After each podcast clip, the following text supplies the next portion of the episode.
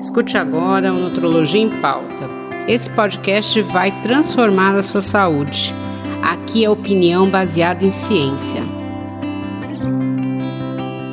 Olá a todos, dando sequência aí aos nossos podcasts sobre dor. Hoje a gente vai falar um pouquinho mais sobre cannabis, canabidiol. Eu estou aqui com Alexandre Kalp, médico neurologista do Corpo Clínico do Hospital Israelita Albert Einstein. Ele tem doutorado em medicina pela Unifesp e Houston Headache Clinic, é membro titular da Academia Brasileira de Neurologia e da Sociedade Brasileira de Cefaleias e International Headache Society, Clinical Fellowship in Headache pelo Houston Headache, né, Texas, Estados Unidos, responsável pelo curso optativo de cannabis medicinal, curso de medicina da Faculdade de Ciências da Saúde do Hospital Albert Einstein e também é responsável pelo suporte ao uso de canabinoides no Centro de Oncologia do Hospital Israelita Albert Einstein. Eu sou Andréa Pereira, sou médica nutróloga da Oncologia, também em Hematologia do Hospital Israelita Albert Einstein. Tenho também doutorado pelo Unifesp e pós-doutorado pelo Instituto Israelita de Ensino e Pesquisa.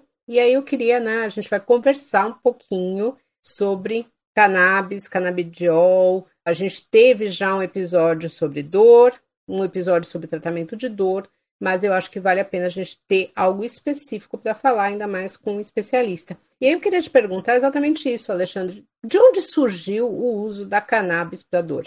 Olá, Andréa. É, obrigado pelo convite, da gente estar tá podendo conversar um pouco sobre esse assunto, que é um assunto que está tanto em voga hoje é, e que, como todos os assuntos, precisa de informação um pouquinho mais precisa. É um serviço muito bacana que a gente pode é, prestar aí para os ouvintes. Bom, a ideia vem de descrições muito antigas, né? No final do século XIX, ou seja, na virada dos 1800 para 1900, a tintura de cannabis era bastante usada por uma série de médicos, eh, alguns bastante renomados, como por exemplo o Dr. William Osler, que foi um dos primeiros médicos a escrever de maneira completa um tratado de medicina interna, e ele já tinha bastante experiência com a tintura de cannabis. Isso tinha sido introduzido no meio ocidental em torno dos anos 1860, mais ou menos. É, não sabia muito por que funcionava naquela época, né? E ela foi bastante usada até mais ou menos em torno do, dos anos 1920, quando houve a, uma lei de proibição de venda de álcool, que foi a chamada Lei Seca nos Estados Unidos é, o uso de canabinoides também foi restrito, e a partir daí se perdeu tudo que tinha já de experiência, conhecimento e desenvolvimento em pesquisa. É, na década de 60 se voltou a estudar a planta e só foi se descobrir que nós tínhamos receptores canabinoides é, em 1992, que foi a primeira descrição dos, dos endocannabinoides e depois dos receptores canabinoides. Então, o uso de canabinoides faz todo sentido porque nós temos receptores para é, substâncias que nós mesmos produzimos e que está distribuído por todo o nosso sistema de produção e controle da dor. Então, desde os nervos periféricos da pele, passando pela medula espinhal, depois pelo tronco cerebral e o córtex cerebral, todas as estruturas envolvidas com dor apresentam receptores canabinoides. Então, faz bastante sentido esse uso, né? É, e aí, assim, né, eu tenho visto, na minha área tem uso para diminuir náusea, né, uso para aumentar apetite em algumas pessoas. Então, assim, não é o foco de hoje, mas é, eu acho que tem muita pesquisa envolvida. Né? Não é o único tratamento para isso, né? A gente vai dar um enfoque, mas é uma das estratégias de tratamento. Aí eu ia te perguntar exatamente isso. Quais são os componentes que a gente utiliza aí nos medicamentos que você tem e como que é esse tratamento da cannabis para dor? O tratamento com uso de canabinoides ou cannabis medicinal, ele pode ser feito de várias formas distintas. No nosso meio, a, a maioria das formulações medicinais, elas são feitas com formulações oleosas, em que a gente é, vai administrar por gotas sublinguais. Nós temos também uma apresentação spray oral, pulverizada na bochecha, pelo lado de dentro, e que é mais potente e de ação mais rápida, reservada para algumas situações específicas. Né? Uh, os componentes da planta, então nós podemos ter formulações desde o uso de canabinoides isolados, como o canabidiol puro isolado, em que a gente tem só canabidiol. Nós podemos ter plantas, uh, formulações de plantas em que nós temos o canabidiol e também os terpenos, os flavonoides, que são componentes da mesma planta e que aumentam o efeito da formulação, mas sem o THC, ou nós podemos ter uma formulação que contenha THC. Essa formulação com THC é chamada de full spectrum. formulação sem o THC, mas com tudo que a planta tem, é chamada de broad spectrum, ou é um componente isolado.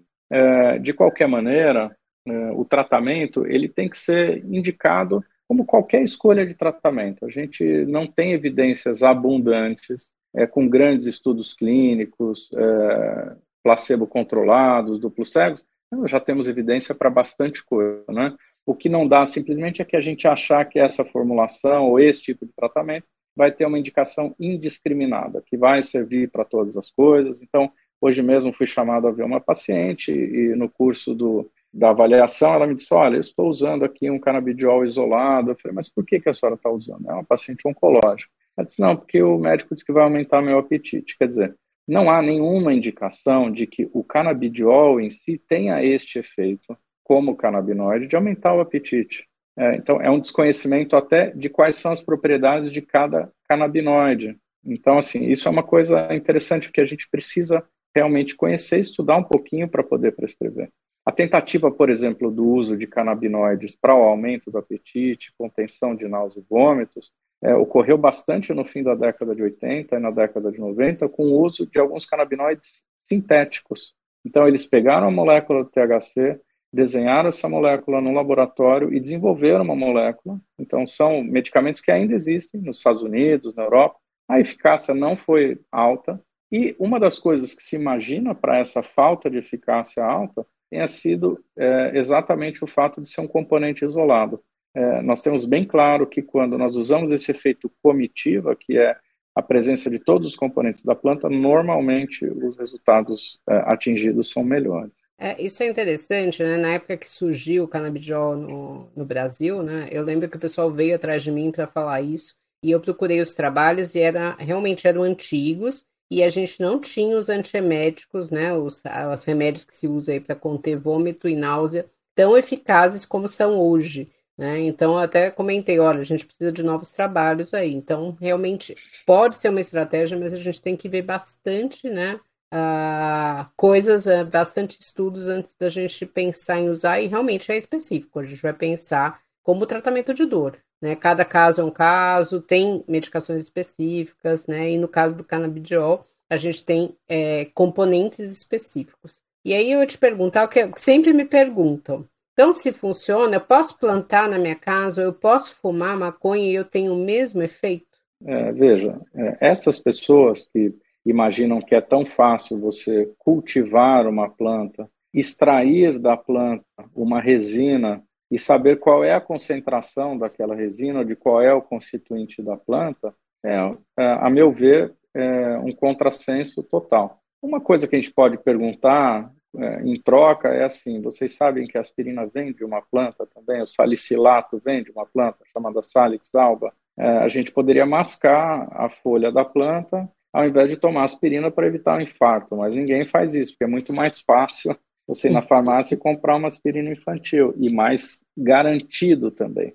O que acontece é assim: é, muitas das evidências que nós temos é, surgiram de relatos anedóticos, né, não científicos, por exemplo, na década de 60, por pacientes que tinham esclerose múltipla, tinham espasticidade, dor, e que o uso da maconha quando eles fumavam maconha, aliviava a dor, diminuía a espasticidade. O conhecimento surgiu daí também. Isto é um fato. A questão é que você não tem como controlar o constituinte ou o componente do que tem numa planta, num cigarro de maconha. Essa é uma discussão bastante ampla, tá? porque existem, por exemplo, muitas pessoas que entram na justiça solicitando um habeas corpus. Com qual objetivo? Para que ele possa plantar, fazer a plantação dele e não seja preso se eventualmente isso for descoberto, com a justificativa de que vai usar é, para fins medicinais. E, é, curiosamente, esses dias eu estava conversando com uma pessoa que é ligada à área da justiça, e às vezes chegam alguns pedidos para essa pessoa, e ela diz assim, porque o preço é abusivo, 6, 10 mil reais por mês. Eu disse, mas não custa isso o tratamento. Hoje um tratamento com canabinoide é muito mais é, acessível do que foi. Então, no começo, principalmente. Então, assim, tem uma série de informações trocadas e erradas que não facilitam esse debate. Enfim, não é a mesma coisa. Segundo ponto, né? Hoje, as plantas que se usam para fazer um baseado, por exemplo, as plantas elas foram sendo cruzadas ao longo do tempo. As plantas que você tem hoje que produzem a maconha para as pessoas fumarem, elas têm um conteúdo altíssimo de THC e algumas delas praticamente não têm canabidiol, praticamente não têm CBD. Em natura, as plantas produzem aí no máximo 2 a 4% de THC. E hoje nós temos plantas que têm um conteúdo de 30%, são 15 vezes mais, 10 vezes mais do que a gente encontra na natureza. E a gente não pode desconsiderar que é uma substância que também traz o risco de efeitos colaterais complicações que podem ser dez vezes mais. Então, assim, não tem como a gente comparar um tratamento uma formulação medicinal onde você sabe exatamente qual é a concentração daquilo que você tem no líquido preparado de maneira é, farmacológica, como um remédio, com é, fumar maconha. Isso não é comparável. É, eu acho que isso é, é, interessante, né? E eu queria te perguntar também isso, né? Tem contraindicação e restrição? Porque o que a gente mais ouve é ah, não, vem de uma planta, então é natural, pode ser usado por todo mundo, não vai ter efeito colateral, vai ter menos efeito colateral que um remédio industrializado, por exemplo. E às vezes é uma das justificativas que as pessoas usam de plantar né, a, a planta em casa. Eu queria te perguntar isso: tem restrição de idade? Eu posso dar para qualquer idade? Uh, eu tenho efeitos colaterais? Quais são eles? Né? Contraindicações? Tem gente que não pode usar? tem gente que não pode usar. O que a gente precisa lembrar é que, é, voltando lá na primeira ou na segunda é, pergunta que a gente respondeu a respeito dos componentes, é que existe um efeito protetor do canabidiol na própria planta da cannabis. Então, plantas é, que você tem um conteúdo de canabidiol maior do que THC, é, você acaba tendo um efeito protetor dos efeitos colaterais que o THC causa. É, e por isso que a maior parte das formulações que nós usamos, elas têm uma proporção de CBD, THC de 30 para 1, de 20 para 1, de 40 para 1, ou seja, 40 vezes mais é, canabidiol, 20 vezes mais canabidiol em compensação ao THC. É, o THC ele age direto nos receptores canabinoides, principalmente no receptor CB1, enquanto o canabidiol age de maneira indireta, ele age num receptor secundário, mas ele modula esses efeitos colaterais possíveis. Agora, de longa data já se sabe que algumas pessoas são mais sensíveis à exposição ao THC, por exemplo. E existem pessoas que nunca foram expostas, expostas e que nunca deverão ser expostas. Quem são as pessoas? As pessoas que têm sintomas psicóticos, por exemplo. Então, se você tem uma pessoa com transtorno de personalidade, pode ser uma esquizofrenia, pode ser um transtorno bipolar, é, pode ser uma pessoa classificada como borderline. As pessoas não devem ser expostas ao THC. Então, você diz, essa pessoa pode usar canabinoide? Ela pode, desde que seja uma formulação completamente livre de THC. Existem até estudos que estão em curso é, sobre o papel do canabidiol no tratamento da psicose. Mas, é, veja, se você tem uma formulação é, feita como remédio, você sabe o que tem lá dentro. Você vai fumar um baseado, você não sabe o que é que está enrolado ali. Então, é, esse é um ponto. Segundo ponto, a gente sabe que o aparecimento destes quadros psiquiátricos, por exemplo, como as psicoses, é, eles são muito mais frequentes até os 25 anos de idade, um limite aí de 30, mas até os 25. Então, a sociedade é, médica no Canadá, por exemplo, que é um país que tem legalizado o uso medicinal e o uso adulto barra recreacional, eles fazem recomendações bem claras de não exposição a pessoas abaixo de 25 anos ao THC. Porque se você tem uma predisposição e você não sabe, você pode desencadear um quadro psicótico com o uso do THC. E isso é terrível. Agora, existem outras contraindicações também. Então, por exemplo, é, pessoas com insuficiência cardíaca, pessoas com insuficiência coronariana, é, pessoas com uso de outros medicamentos que usam a mesma via de metabolização no fígado que os canabinoides usam, elas devem ter um, um uso cuidadoso, cauteloso, e a gente tem cuidado para ver esta interação medicamentosa. Então, hoje, o canabidiol, que é um dos canabinoides, ele é um tratamento já aprovado, inclusive pelo FDA, para o tratamento de epilepsia refratária. Né? São aquelas pessoas que têm epilepsia e que não controlam bem, a despeito da tentativa é, do uso de pelo menos dois medicamentos adequados para o tratamento daquela crise. Né? A gente acredita que mais ou menos 30% dos pacientes com epilepsia têm a forma chamada refratária. Mas estes pacientes e pacientes jovens, a gente não usa THC. Então, são formulações sem THC. Existem inúmeros estudos de uma outra condição que é muito controversa, mas os estudos estão se mostrando positivos, por exemplo, em relação ao, ao autismo. Né? Em Israel tem muita pesquisa já publicada nisso. Uhum. Também se usam formulações sem THC. Então, assim, existem contraindicações sim, e não é uma condição é, que é natural, não faz bem, é legal, existe esse apelo. Né? E uhum. a gente uhum. tem que cuidar, porque nós somos médicos, nós não somos prescritores da substância A, B ou C. Né? Nós somos médicos, nós somos profissionais da saúde que orientamos as pessoas. Quer dizer, nós não estamos militando por algo. Eu acho que é um avanço enorme. Eu acho que a gente ainda está longe de entender como os canabinoides vão funcionar é, de uma maneira no futuro. Assim, acho que a gente tem muita coisa ainda pela frente. E também acho que, por outro lado, e veja, isso não é uma mensagem dicotômica, tá? Por outro lado, hoje nós usamos medicamentos que são muito mais deletérios do que os canabinoides e já usamos a longo prazo. Então, o uso, por exemplo, de neurolépticos nos idosos tem invariavelmente efeitos colaterais sobre a cognição, o risco de morte cardiovascular, é, uma série de coisas. E a gente usa, porque está aprovado e faz 25 anos aí que a gente usa uma classe que são os neurolépticos atípicos e que, em alguns aspectos, talvez o uso do canabinoide possa ser um bom substituto. Precisam de estudos, mas o perfil de uso de efeito colateral é muito menor do que algumas drogas que a gente tem por aí. Tá, então é importante isso. Acho que é importante a gente é, quebrar um pouco esses conceitos de que é natural, não faz mal. Lembrar que vários medicamentos vêm de ervas e não é a mesma coisa de você consumir a erva, a planta, né? Tem um estudo por trás, tem uma concentração diferente. Isso faz muita diferença no tratamento dos pacientes. Né? Eu acho que isso é fundamental da gente pensar. E o tratamento é sempre individualizado. Cada paciente vai funcionar de um jeito, você vai ter indicações específicas e o papel do médico nisso é além de esclarecer as dúvidas, que eu acho que é importante as pessoas levarem, né? Pesquisar, eu acho que é super importante. Eu acho que o conhecimento sempre empodera o paciente, mas ele tem que tirar as dúvidas com o profissional de saúde. Eu acho que isso é muito importante antes de começar qualquer uso. E aí, assim, a gente tem ouvido muito, né, da, do canabidiol, né, de todos os componentes aí, resolverem tudo, né, em termos de dor crônica né, de usar para vários usos que tem sido falado. E eu queria te perguntar exatamente isso. É a primeira escolha em dor crônica, de um modo geral?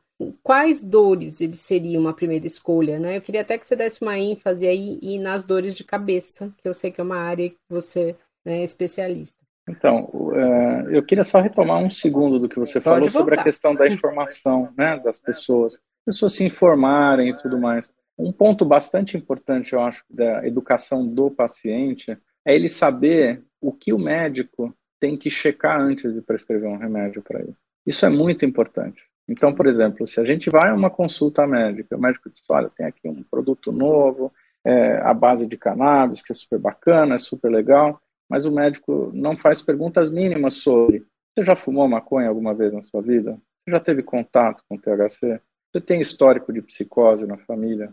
tem uma avaliação cardíaca, você sabe como é o seu fígado. Quer dizer, são coisas básicas de segurança e que, na maioria das vezes, a gente vê que os colegas que estão prescrevendo passam ao largo disso, como se fosse algo extremamente inocente e inseguro. Nada do que a gente prescreve, nem um Tilenol, uma aspirina, nada. É uma situação sem risco. A prática médica, cuidar de alguém, implica um risco. E o paciente precisa estar a par disso também ele precisa saber que tem que haver um cuidado por parte de quem está cuidando. Então, isso é muito importante. Mas é, sobre a dor crônica, vamos lá, André.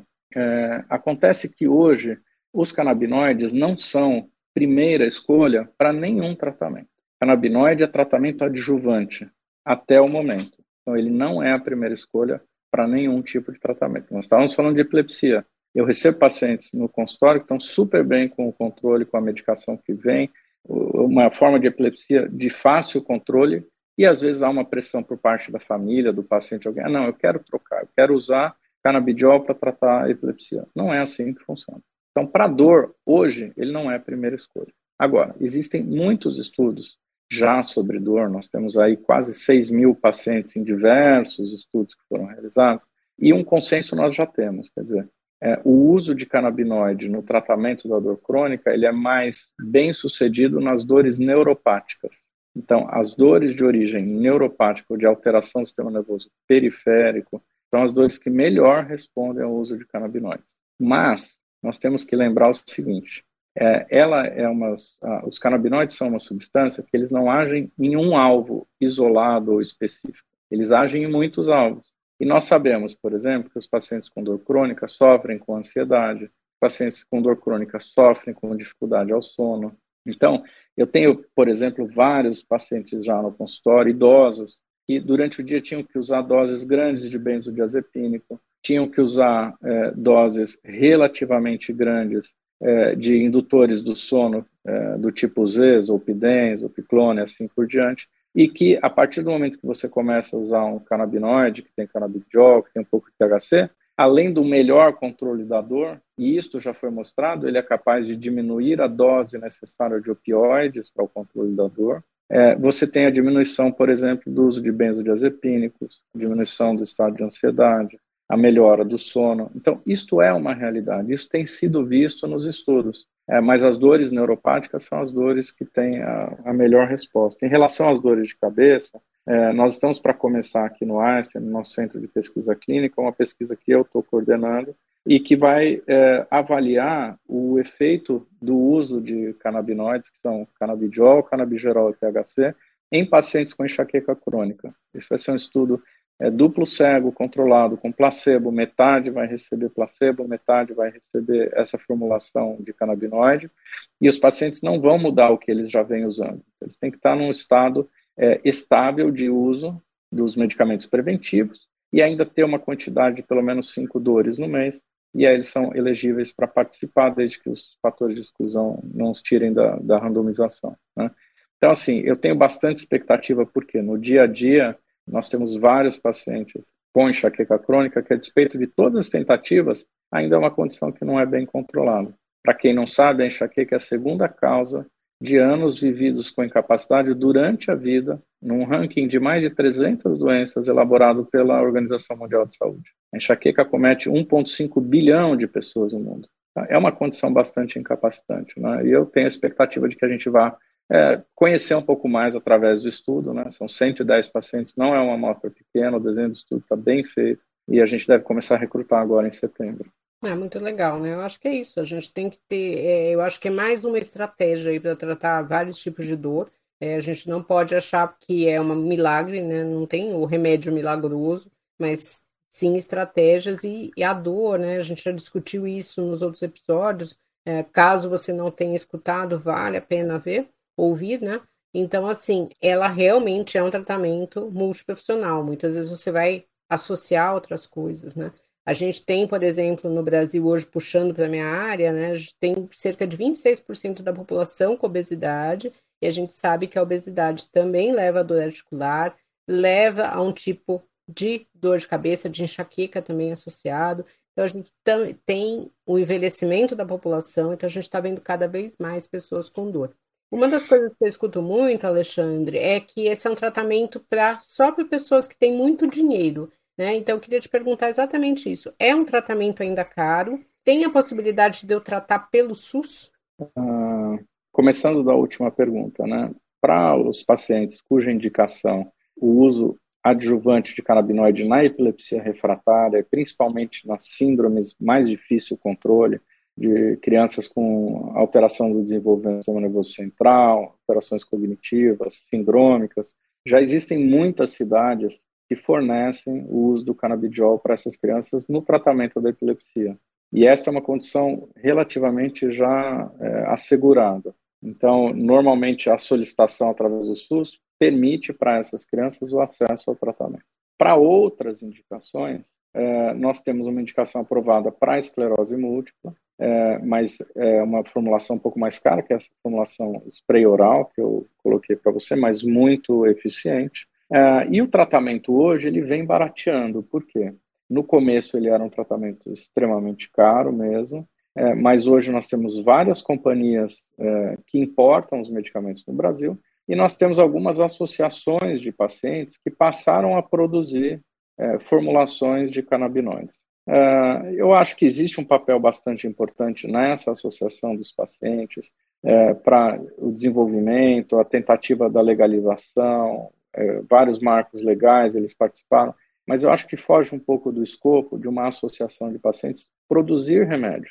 Não é a especialidade, é, não é, é um grau farmacêutico que nós gostaríamos. Então, esses medicamentos eles são vendidos de maneira um pouco mais acessível em termos de preço, mas eles também carecem de uma concentração maior de canabinoides. Então, normalmente, se você precisa usar uma dosagem maior, vai ficar muito equivalente com o preço de vários medicamentos é, que são importados. O Brasil adotou uma política em relação aos canabinoides que é bastante interessante. Toda empresa que quiser ficar no mercado de canabinoides, vender canabinoides aqui, registrar ele como um medicamento daqui a algum tempo, tem um período de cinco anos para desenvolver pesquisas e mostrar que esse produto merece um registro. Então, assim, há uma estimulação do desenvolvimento de pesquisa, coisa que, por exemplo, nos Estados Unidos não existe.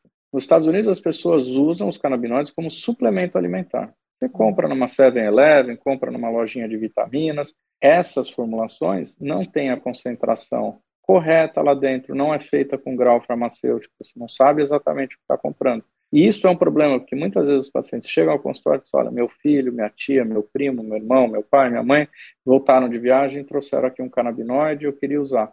Isso é um suplemento alimentar que não há uma qualidade na produção e uma garantia da concentração do que tem lá. Vários estudos que são feitos aleatoriamente com essas formulações, muitas vezes mostram que você tem um conteúdo muito maior de THC do que o dito, é, ou uma concentração menor, por exemplo, de canabidiol. É, os planos de saúde, a princípio, não cobrem tratamentos, né? no Brasil, tratamentos medicamentosos. É, eu desconheço é, porque é um tratamento ambulatorial, né? não é um tratamento que se faz internado uhum. ou por uma infusão. Eu realmente não sei te responder isso, se os planos cobrem. Agora, hoje, eu posso dizer que a maior parte dos tratamentos à base de canabinoides, com uma boa formulação, deve custar em torno de 300 reais, 400 reais no mês. Já foi muito mais caro. E Sim. tem medicamentos que são muito mais caros que isso. Né? É, se você me perguntar, é acessível num país em que o salário mínimo bate em R$ 1.200? Não, não é de fato não é. Mas nenhuma terapia de ponta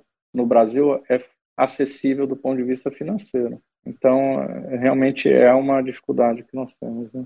É, na minha área, se a gente for pegar medicação para obesidade, hoje o que a gente tem aí de mais efetivo é mais caro do que o uso da cannabis aí do que você está falando. Realmente a gente tem esse problema de acessibilidade. E é interessante, você estava falando dos suplementos, né? Na minha área também tem várias receitas de bolo, de biscoitos, né? E eu falo exatamente isso para os pacientes. A gente não sabe a concentração que tem aí, é totalmente diferente de um remédio. Falar, ah, mas eu não posso fazer? Eu falo, olha, você pode fazer com outro objetivo, mas realmente não é o que a gente vai falar, ah, funcionou. Dentro de um componente farmacêutico industrializado, eu tenho certeza do controle que houve de higiene, do controle de quantidade de substância e tudo mais. Agora, para algo para comer, a gente não consegue saber exatamente. Né? Nem um pão integral a gente consegue ter o controle. Eu não sei se o padeiro colocou uma colher de sopa de farinha integral ou uma xícara, né? Então, tudo isso é muito complicado. É, olha, que você levanta uma observação muito interessante.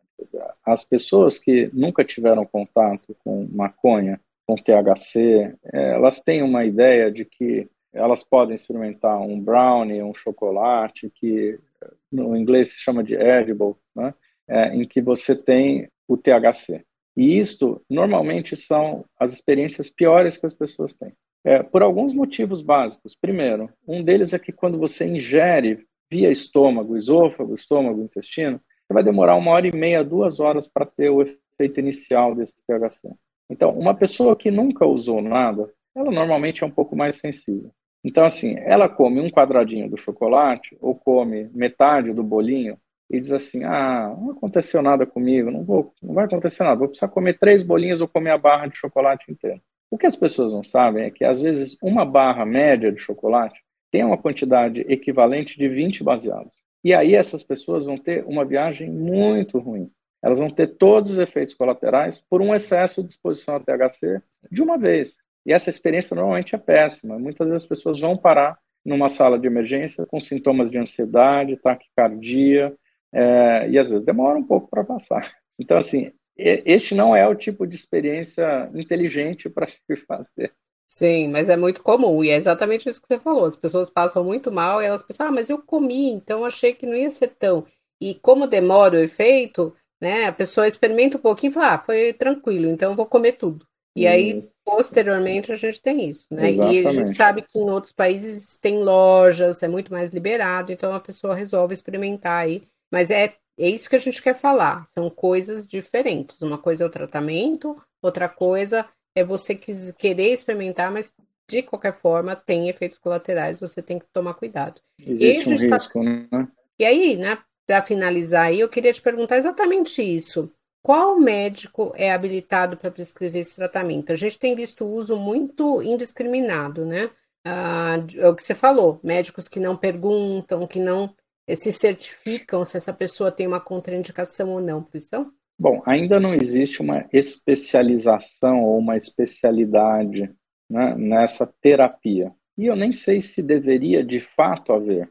Porque imagina se eu fosse um médico especializado na dipirona, né? Primeiro, segundo e terceiro grau, né? Ia ser interessante, eu trato tudo com dipirona e tal. A gente sabe que a janela terapêutica, as possibilidades terapêuticas para uso de canabinoides realmente é grande, mas também isso é uma prospecção, né? Nós não sabemos o quanto disso vai se tornar realidade daqui a um tempo, quando os estudos forem concluídos e realizados. A gente sabe que os neurologistas, de um modo geral, acabam prescrevendo bastante porque dor, epilepsia, alterações do comportamento nas demências, insônia. Isso tudo são coisas que o neurologista trata, mas não existe uma restrição no Brasil a que tipo de tratamento um médico pode prescrever ou não. Então, assim, qualquer médico pode prescrever. Eu acho que o cuidado que você tem que ter é, primeiro, é saber que, por mais entusiasta que a gente possa é, parecer ou ser a, a, a respeito de um tratamento ou de uma terapia, não existe terapia sem efeitos colaterais, terapia que resolva tudo, um tratamento que resolva tudo, né? É, e eu acho que os cuidados com a questão hepática, os cuidados com a interação medicamentosa, os riscos associados, a experiência prévia do paciente, isso são coisas básicas que um médico que vai prescrever canabinoide tem que perguntar para o paciente. E tem mais. Existem, por exemplo, várias eh, tentativas de uso ou indicação de uso em pacientes oncológicos, por exemplo, com dor ou por outros motivos, mas existem estudos recentes mostrando que o uso de canabinoides em pacientes utilizando é, é, inibidor de checkpoint, que é um tipo de imunoterapia, o efeito da imunoterapia é muito menor e a mortalidade é mais precoce. Então, também existem contraindicações em relação ao tipo de tratamento que o paciente pretende fazer na oncologia. Esses são dois estudos publicados por um grupo de Israel que tem que ser levado em consideração. Então, quando eu recebo um paciente, por exemplo, oncológico para prescrever, eu converso com o oncologista que encaminhou, eu tento entender com o paciente qual é o estágio da doença, qual é a programação que se pretende fazer. Eu checo com o oncologista se ele pretende prescrever esse tipo de imunoterapia em pouco tempo, porque a gente vai colocar o paciente para fazer uma terapia que não é barata e que pode atrapalhar o tratamento dele. Então, essas coisas todas têm que ser levadas em consideração. Né? Não é, eu talvez tenham pessoas que não gostem, mas assim, não existe a terapia canábica, o médico canábico, o fulano que prescreveu cannabis a primeira vez. Isso não é honra nenhuma, gente, porque nós, como médicos da área de saúde, todo dia nós temos que aprender de novo. É, se a gente entra de salto alto, é igual o time de futebol. Entrou de salto alto, cara, a chance de você perder é grande. Então, assim, eu acho que a gente tem que é, pisar direitinho no chão, saber onde nós estamos pisando e qual é a indicação. Volto a dizer, hoje a terapia com canabinoides é uma terapia adjuvante. Eu acredito nessa terapia para uma série de coisas, eu prescrevo para os meus pacientes, mas não pode existir uma idolatria de algo ou mesmo uma indiferença aos riscos que podem acontecer. Existem riscos, nós temos que tomar todo cuidado. Então a gente está finalizando aí, eu acho que é exatamente isso, né? É, hoje, com tecnologia, com ciência, a gente tem cada vez mais novas informações. Então a gente está sempre estudando, sempre aprendendo. É, não é um trabalho científico só que vai fazer você mudar todas as suas condutas. Então a gente precisa ter vários trabalhos. Às vezes as coisas mudam a longo prazo. Então a ciência vai evoluindo e a gente tem que evoluir junto com ela importante realmente ter, é, entender se para você é indicado ou não. Se você pode ou não consumir, né, ter esse tratamento, como qualquer outro tratamento. Eu acho que a gente tem que desmistificar um pouquinho e achar que é algo milagroso. É um tratamento como vários aí que têm surgido e vão surgir outros mais. Mas a gente tem, tem, tem indicações precisas, tem usos é, específicos, efeitos colaterais como qualquer outro tratamento. Queria agradecer muito ao Alexandre, tá? Qualquer dúvida que vocês tenham, entre nas nossas mídias digitais, tá? Alexandre Calpe, Dr. André Nutrologia, também no site drandreanutrologia.com.br e não percam os episódios anteriores sobre dor, que a gente está falando especificamente de dor, e o próximo episódio a gente vai falar de dor articular, dores nas costas, são dores que acometem muitas pessoas. Obrigada!